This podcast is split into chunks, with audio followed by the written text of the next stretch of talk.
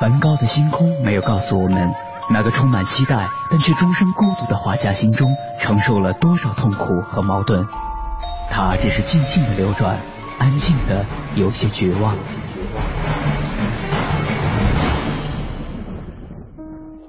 莫奈的睡莲没有告诉我们，那个喜爱平静的人在动荡的时代中，心里有着多少的叹息和遗憾。他只是静静的绽放，用柔弱的身躯撑起了整个时代。毕加索的线条没有告诉我们，那个一生充满激情与创造的人心中有着多么宏大的理想和期待。他只是霸道的出现在每一幅画作中，让世界都看到了自己。如果说一幅幅作品是一次次印象，那么这些印象背后的艺术家们究竟又有着怎样的故事？凡尘工作室艺术系列全新话题：印象、写实与浪漫，带您一同走入艺术背后的世界，对话艺术家，还原他们最真实的样子。讲述他们最浪漫的艺术理想。本期话题：画出心跳的声音。本期节目嘉宾：李小林。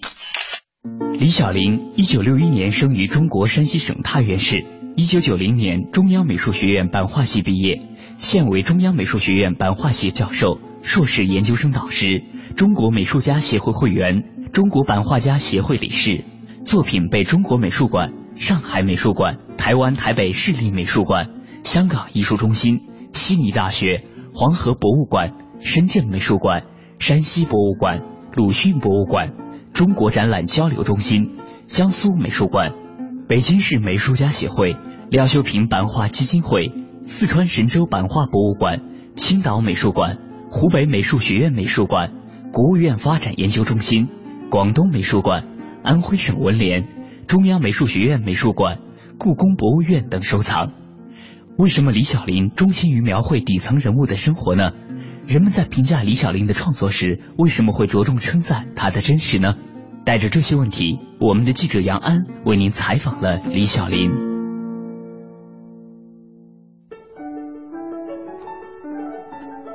你好，听众朋友，欢迎收听《印象写实与浪漫》，我是杨安。在今晚的节目当中呢，我们为您请到的艺术家是李小林，中央美院教授。我们继续和李老师呢一起聊人生、聊艺术。李老师您好。嗯，大家好。嗯。部分的这种人物画都是出去写生的，都是在户外画的。对对。很少是在画室里画的吧？几乎很少，我的这些画除了教学的那一部分，除了教学那部分，呃，除了教学那部分和一些大型的那个尺寸比较大的油画，嗯，是在家里画以外，嗯，大部分这种纸上作品全是在外面写生，嗯，我是对写生情有独钟，情有独钟。为什么？因为写生它直接那种气息感染力太强了，嗯，那种嗯嗯在场的感觉。在场的感觉，包括环境，包括这个人的气息，再加上就是时间的限制，嗯，你会在一定范围短时间内短时间内会捕捉到最精彩的、最能够感动的那种东西，还有好多意外，呃，在这意外里边呢，自然而然就成了一种，呃，很很生动的东西。这个意外是一种，呃，比如说一个事件性的这种看得见的意外，还是内心的那种意外的感受？内心的意外的，我觉得。嗯，内心的意外的更偏多一点吧。比如，呃，比如你画的时候，这儿正画着呢，嗯哼，呃，有一个声音或者是一个气息传过来，比如说一一一声吼，黄河那面哈，或者画着画着模特给你唱两句，哎呦，你的那种感觉就太好了。这种东西它会影响你的画，嗯嗯，会受感染，它让你联想，联想出好多东西，所以这个时候画里。不自然的就带出来一种气息，嗯，或者但是你比如刚才看的那个跑龙套的那个年轻人，嗯，他狠劲儿，他能够出来，狠劲儿，倔劲儿，这倔劲儿，这家伙一口气吃了八个大油膏，谁能知道？所以他那种好家伙，那种感觉太强烈了，所以我画他的时候，哎呀，这个就就感觉这个这自然冒出来的，从土堆里长出来的这么一个人，这特别浓厚，性格非常的特别浓厚的一个人。是这种在我们生活里面是是很少见的这种。嗯，但是在画室里你就很难很难很难。假如说你请他到画室里，就不是这种感觉了，感觉不一样了。嗯啊，感觉不一样。比如说这个中国油画院，我在这儿也画画，嗯，他们就在下面写生啊，感觉特别好，就把人就请来了，往往画室一坐，一坐，再把动作再给人家固定动作再给人一摆，全变味儿了。嗯，哎，我就想问一个画家和模特的这种这种这种关系哈，这挺有意思。因为 因为我们之前看到的，比如说我们可能更多是在影视剧里啊什么的看到的一个这种传统认为的就是请了一个模特，他其实就是长得跟石膏不一样，嗯，但是他必须得跟石膏一样在那呆呆的，甚至眼睛都不能眨，有的时候模特当着当着就睡着了，大部分是这种情况，不让他动，嗯，嗯，但是这样你在生活里呢，他动。了，他是鲜活了，但是你怎么捕捉它？嗯，因为太快了。嗯，你不是照相机啊？对，嗯。呃，我的体会是这样，我我我画一个模特，所以很多学生跟我出去，有的时候束束手无策。嗯，学生，当然原因是一个学生画的还不太多。呃，还有一个很重要的一点就是，因因为因为我和模特一定要有有交流，要跟他聊，呃，一定要跟他聊。一定要跟他交流。您好像不是一个特别善于言谈的人。呃，跟模特聊的很多。嗯，跟模特聊的特别多。嗯，然后聊什么？呃，什么都聊。嗯，随便聊，什么都聊，生活上的。嗯，是不是光棍儿，还是 有没有孩子？都聊。对，什么的，什么事儿都聊。嗯，你聊太多了。聊和不聊的感觉会有有。呃，完全不一样，因为他。就是我刚才反复提到的那个气息嘛，嗯，他会他会带给你很多感受。我画之前，我一定要和这个模特随便聊，啊，先别急画，他自己会自己自然的动作会摆出来，常用的，就是他自己经常自己的习惯动作摆出来，可能那个动作就特别符合他的那种，嗯，心性和性格，就很尊重他的那一套东西。我我我画模特一般很少给他摆。嗯，让他自己做，嗯嗯，自己随便随便做，嗯，他他带给我一种什么样的感受，我这种感受捕捉出来就好。包括他动态，动态是体现一个人的情绪的，表情也是体现一个人的情绪的。嗯，会有，比如说有语言有问题的时候怎么办？语言有问题，那就是在西藏的时候就语言就有问题，就有问题了，就有问题。就问题也没关没关系，嗯，有的时候有有有翻译官，有翻译官，而且人和人的这种交流还是可以有的，嗯。你比如我在在西在西藏写生，呃，在那个青海西藏写生，会遇到，因为因为西藏人那个高原人那个性格啊，那个是让你意想不到的，很多都是。画着画着他会突然站起来，嗯，跟你说一句话就走。就走了，对，就走。但是呢，高原人他还是挺挺憨厚的。你过去抱住他，嗯，哈，你给他拿瓶酒，哎，他马上就会回来，啊，坐，你再画。因为因为拿瓶酒，后来发现他喜欢喝酒，嗯，你看买一箱啤酒。喝着喝着，他会咕咚就倒了，倒了。你看那怎么办呢？那那没关，那就睡呗。你还接着能画吗？呃，接着就画不了了，画不了了。等他醒来，或者第二天再约个时间，啊，再请人想办法，想尽一切办法把他再折腾过来，啊，再画。嗯，画画家画人其实还是要了解人的哈，要读人的，就是一定要跟他。当然，画西藏人没有那种交流，但更多的是气息，嗯，他的表情，呃，人其实是心有灵犀的，嗯，他给你的感受什么样，你给他的感受什么，他愿意不愿意和你交往，这都会遇到问题。嗯，我我带着学生去泽库的时候，嗯，把学生吓哭了。为什么？啊，因为学生在那儿画模特啊，嗯，这个和模特没有交流，没有交流，呃，没有交流。这个模特有的时候学生在那笑，嗯，模特就以为在笑他，对，在笑他，语言也眼睛一瞪，把手一伸，嗯，其实是吓唬学生，学生当场吓趴下，哭了。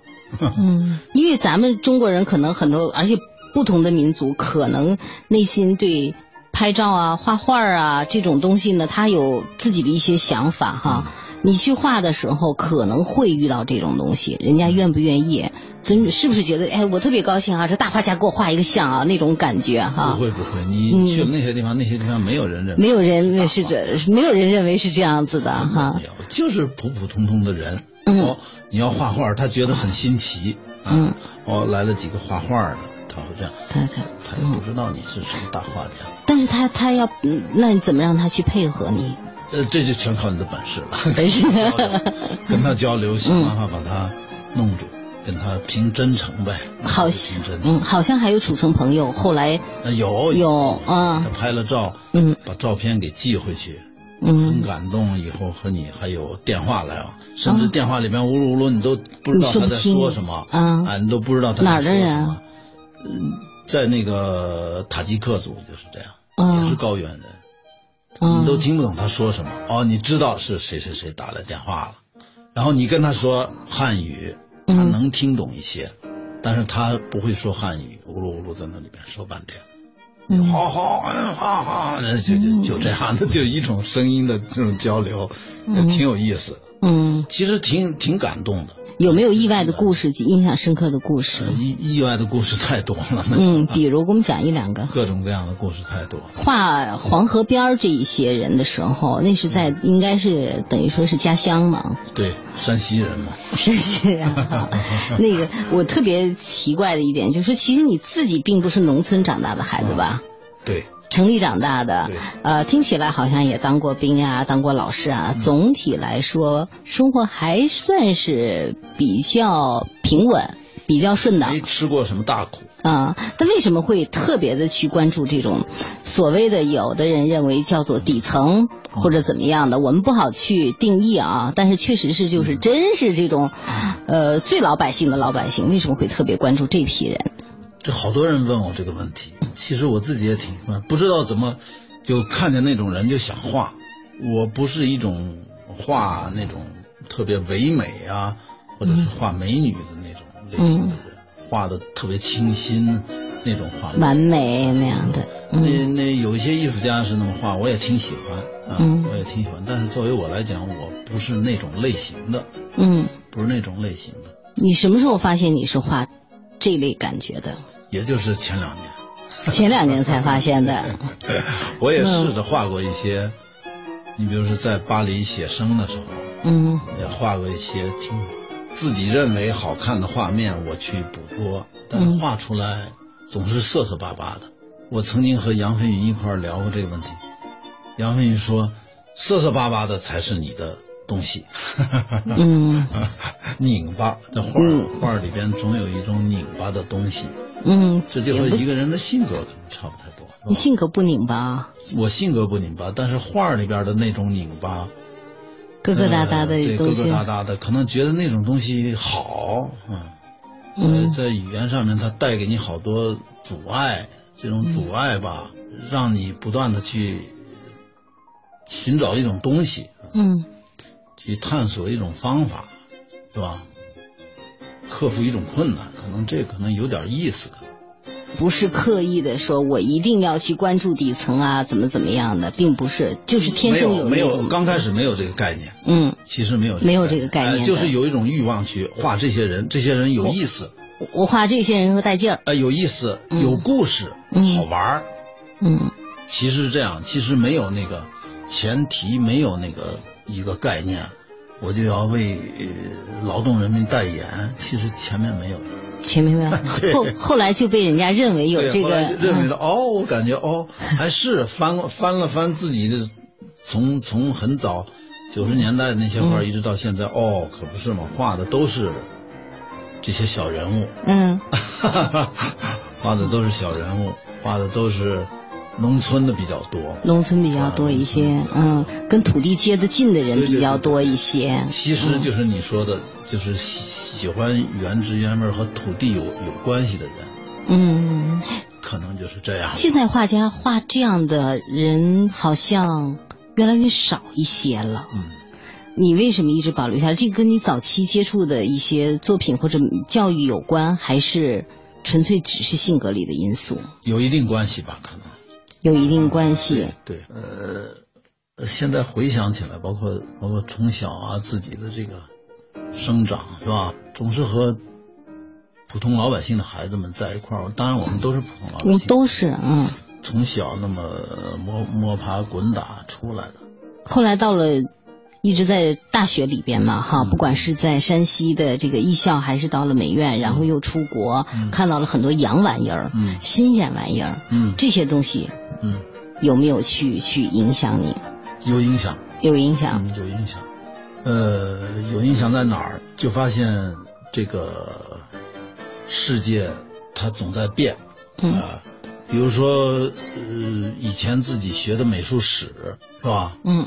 发现美术史已经不太呃胜任现代这个世界的变化了。啊，美术史有的时候往前走走不下去了的这种感觉，就是从小我们接触的那个美术史啊，跟当代社会已经它有点儿没法按照美术史的那个路数去衔接去对应了，因为按西方那个美术史的这种。价值观来呃往前走啊，嗯，它是要求你在语言上呃产生一定的价值，你可能才能进入美术史，嗯，是吧？当然，或者是在社会上产生一定的价值，你才可能进入美术史。但是当代艺术可能不完全是这样，嗯，这种价值体系会有所变化啊，会有所变化。所以呢，这也给我带来好多思考。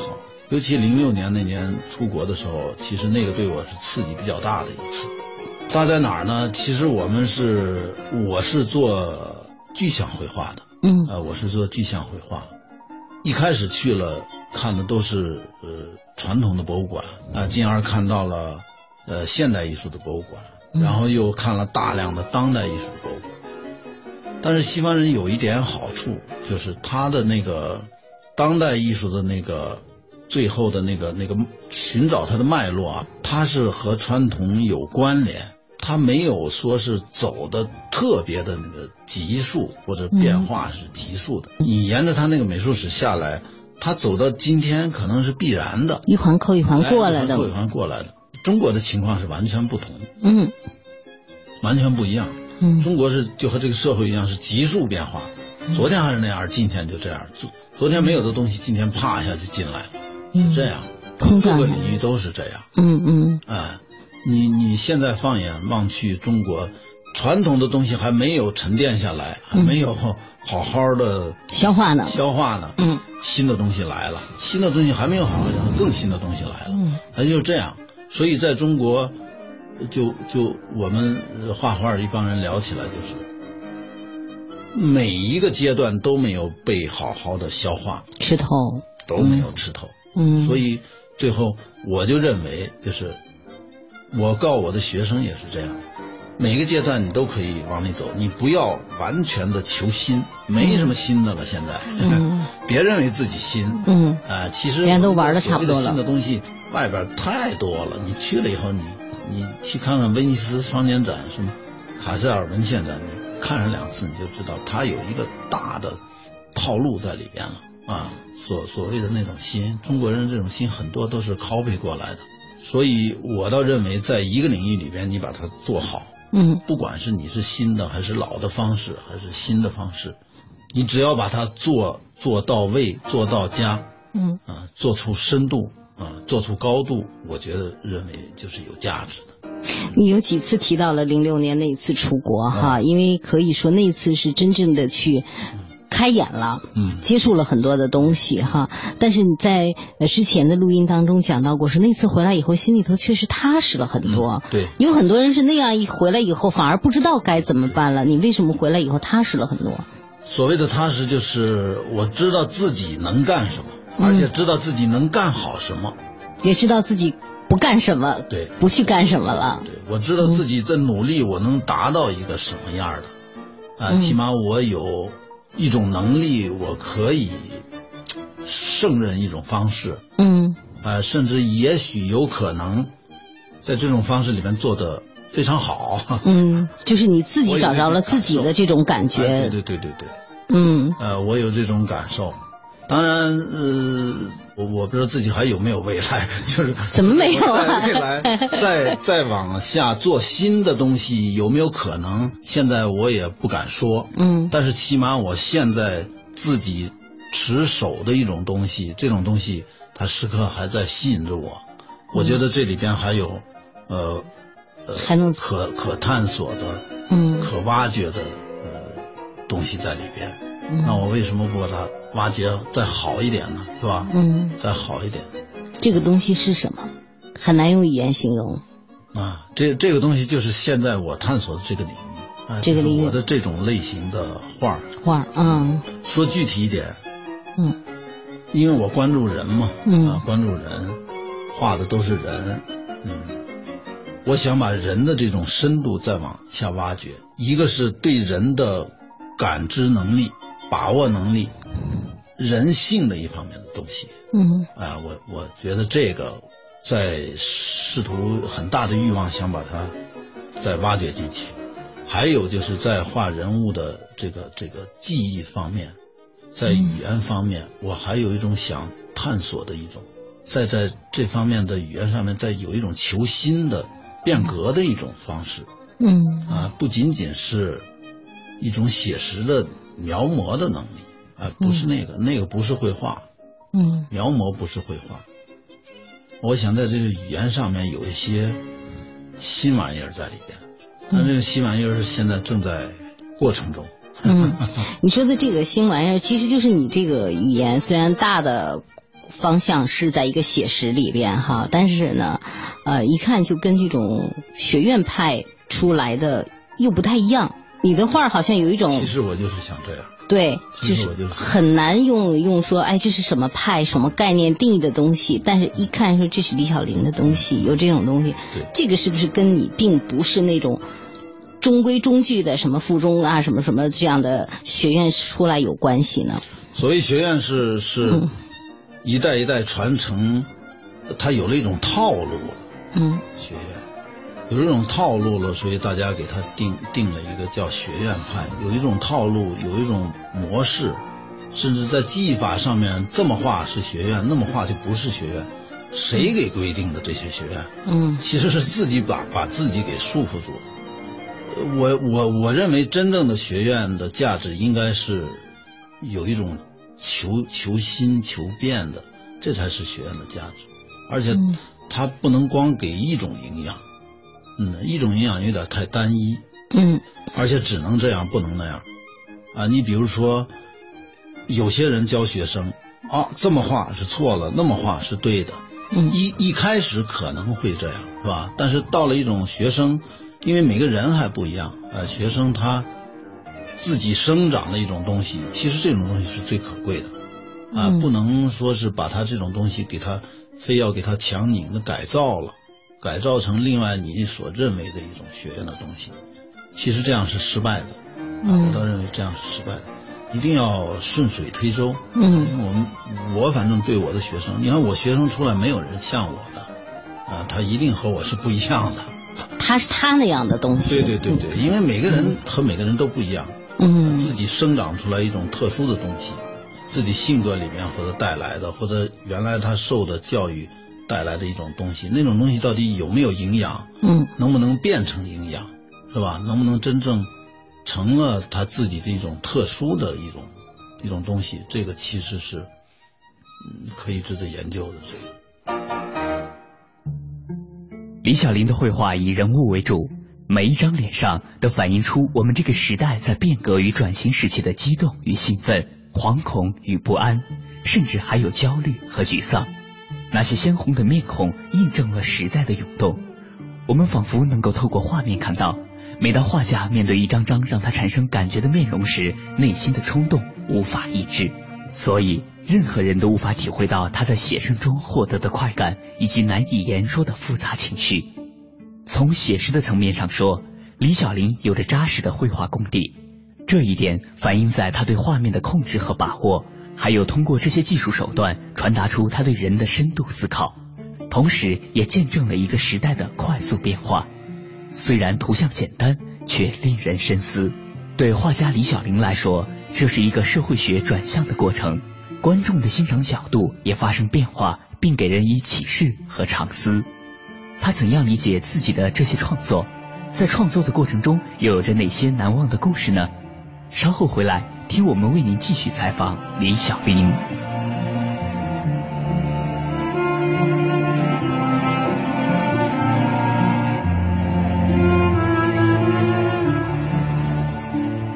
您正在收听的是凡尘工作室全新系列《印象、写实与浪漫》，精彩稍后继续。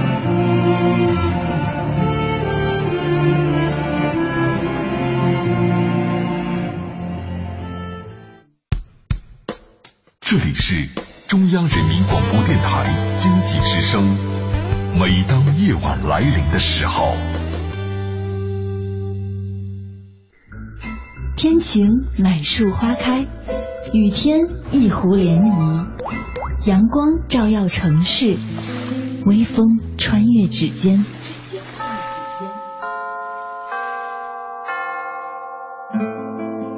入夜，每个电台播放的情歌，沿途每条山路铺开的影子，一切因为内心有一个坚定的理想而生动，在内心的世界。艺术家们是不羁的行者，那个梦想因为自由所以浪漫，因为真实所以感动。他们任由自己的想法穿越阻隔，肆意绽放。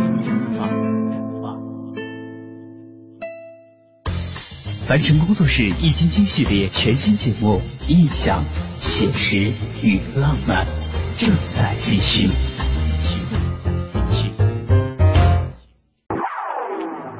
本期话题：画出心跳的声音。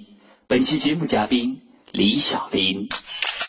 李小林说：“我总是提醒自己，用心去感受事物，而不是表面的奇技淫巧。我希望自己像契诃夫那样做灵魂的收集者，像精神科医生那样去探寻人类的内心世界。我渴望用神奇的绘画方式，把手指按在现代中国人的脉搏上。我期望以绘画过有温度的生活。”不得不说，比起艺术家的身份，李小林更像是一位哲学家。那么，透过自己的创作，他对身边的社会有了怎样的思考？对于未来的创作，他又有着怎样的设想呢？带着这些问题，我们的记者杨安为您继续采访了李小林。听众朋友，大家好，欢迎收听《印象写实与浪漫》，我是杨安。下面继续我们刚才的话题。世界上所有的生物，就拿植物来说，都是阳光、水，都是这样一个土壤，这样一个成长的道路。但是大家都长成了不一样。啊，对对。花是花，果是果的。好。每个人要每一个每一个生命是有它独特的一个东西在里边。嗯。一定要这样。嗯。有有的人这这开成一朵大牡丹花，有的人就开成小野草。嗯。都有价值嘛？但是这就涉及到另外一个问题，就是有艺术这东西有没有标准？我认为是没有标准。没有标准哈，没有标准就让人有点有点迷茫啊。我我认为是从哪个角度说啊？从哪个角度说？说大一点，它一定要能是感动人的。我觉得这是所谓的标准啊，所谓的这种标准一定要能能感动人的。当然，这个人。呃，有有广的啊，也有窄的啊，范围不一样而已。艺术之所以是艺术，就因为它能干没有标准，没有标准，很自由的一些东西。但是呢，一定要你看你在哪哪块领域里，在哪那个领域里是相有一个相对的标准。比如说，举个例子，具象绘画范畴相对而言，它有一个它的标准。嗯。呃，抽象绘画那个范畴一定有它一个相对的标准。那么这个标准是什么呢？比如说，你的语言上面是不是有创新？嗯。呃，有创新，而且这个语言的魅力，这种真正画画的人懂，语言的魅力是什么？有没有魅力？呃，这个魅力你能不能在他画的那个画里边生发出生发出一种感人的东西？这个就是语言的魅力。哎，绘画本身的东西能不能滋养出来一种东西？是不是把你想传达的东西准确传达出来？对对对对对。对你比如说，就和我们所说的那些大师，梵高啊和马蒂斯两个人，你说谁谁的语言有魅力，谁的语言没魅力？这俩人都是大师，各有千秋，完全不同，性格也不同，遭遇也不一样。呃，马蒂斯是个像贵族一样的画家。马蒂斯有句名言，他的他就说：“我的艺术是一一把安乐椅，嗯，我是想让人给人带来享受的，啊，其实就是视觉上的愉悦感，嗯嗯，这是马蒂斯干的事儿，嗯，所以他在视觉上愉悦感，包括他最后设计花布什么的，是吧？给人那个舒服的那种舒服的，嗯，梵高完全就不是这样，嗯，梵高就是像。呃，火一样，那么用生命在燃烧的那么一个人，嗯，呃，把那个注入到人的精神里边去了。他和马蒂斯干的事儿完全不一样，是吧？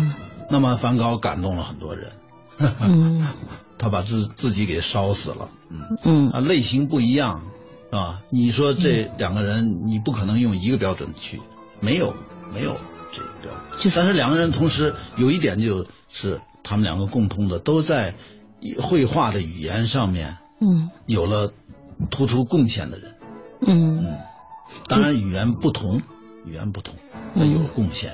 别拿鱼跟鸟去比。哎，对对对对对，你说的太对了。就有句话叫那个鸡有鸡路，鸭有。压路，嗯嗯嗯，蚯蚓还有蚯蚓路，嗯嗯嗯嗯。其实现在好像有的看艺术评论的时候，互相有一些排斥啊什么的。其实可能对于一个画家来说，你能做的事情，你能做的东西可能是有限的，但是你内心能欣赏、能包容的，应该是比你能做的这个要大很多很多的。我我觉得这个和我教学有关。呃，我为什么看什么东西呢？我我有的时候也挺自信，也能看看懂，不管是。观念艺术还是影像啊？我起码能够感觉出来它的好坏啊，它的好坏，它哪点东西是可取之处，是吧？嗯。哪点做的粗糙，哪点做的不够，或者哪点观念没有没有到位，其实时间长了你是能看得出来。嗯。我主要在美术学院待的时间长，见的东西也比较多，出国的机会也比较多。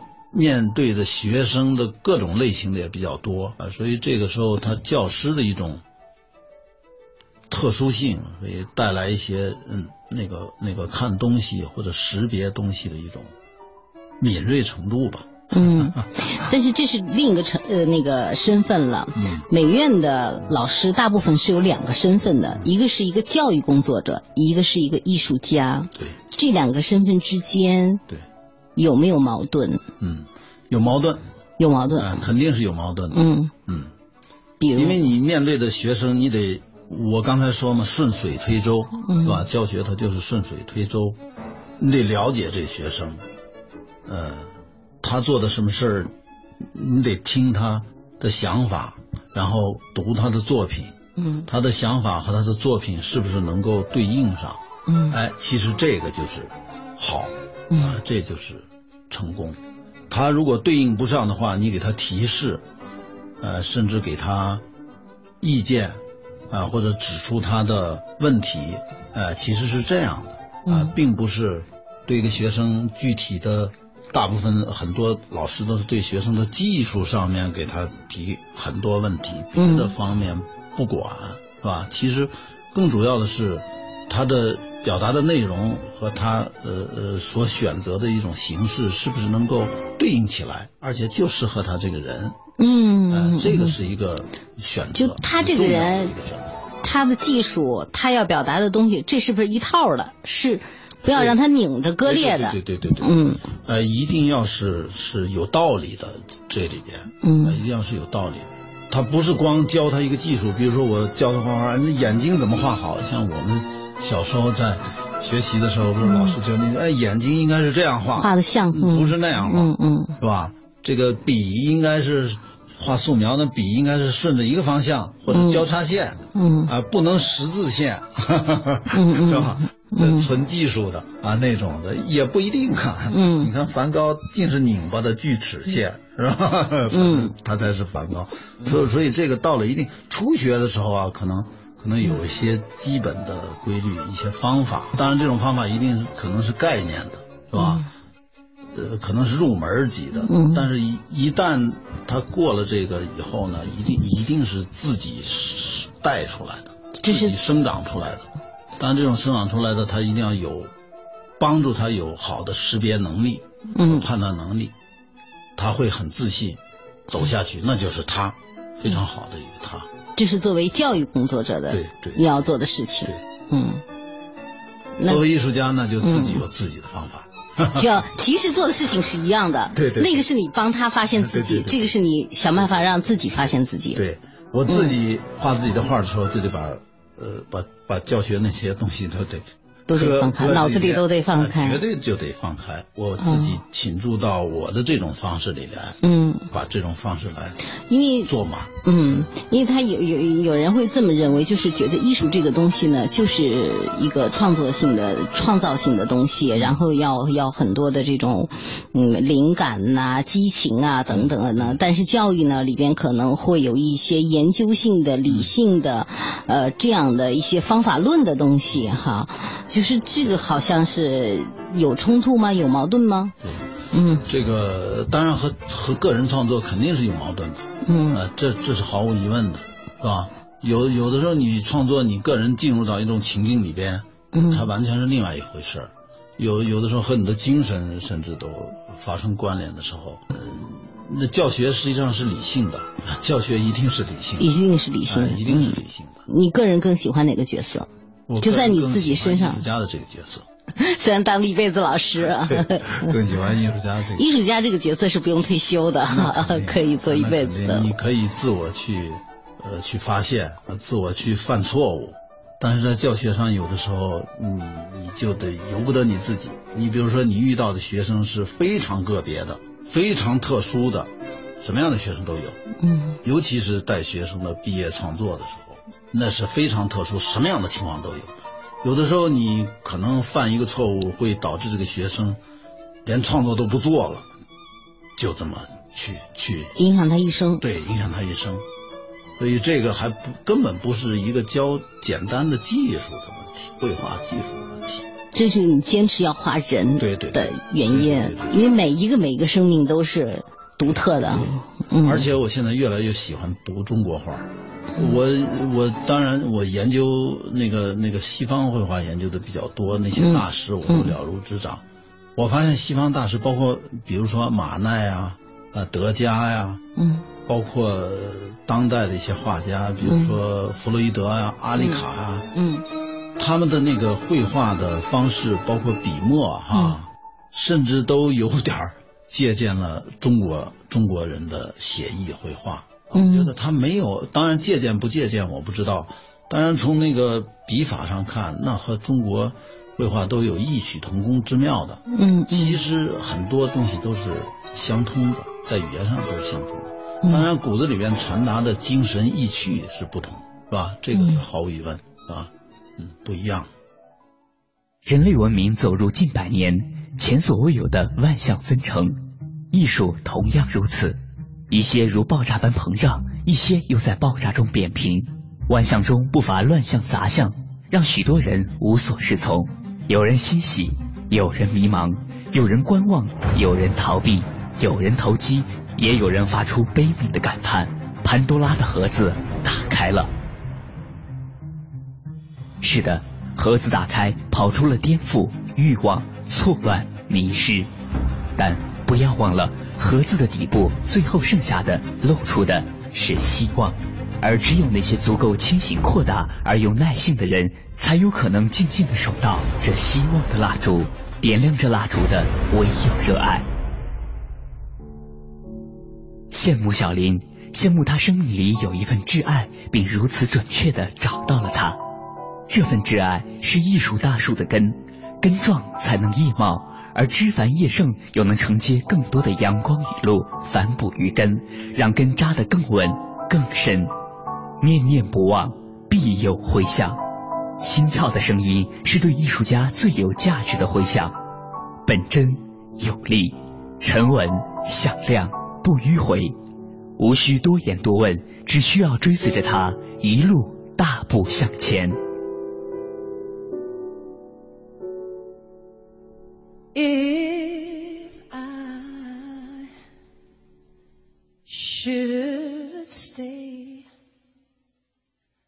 本节目由凡尘工作室策划制作，总策划王小晨，执行策划张云远，制作人王瑞南。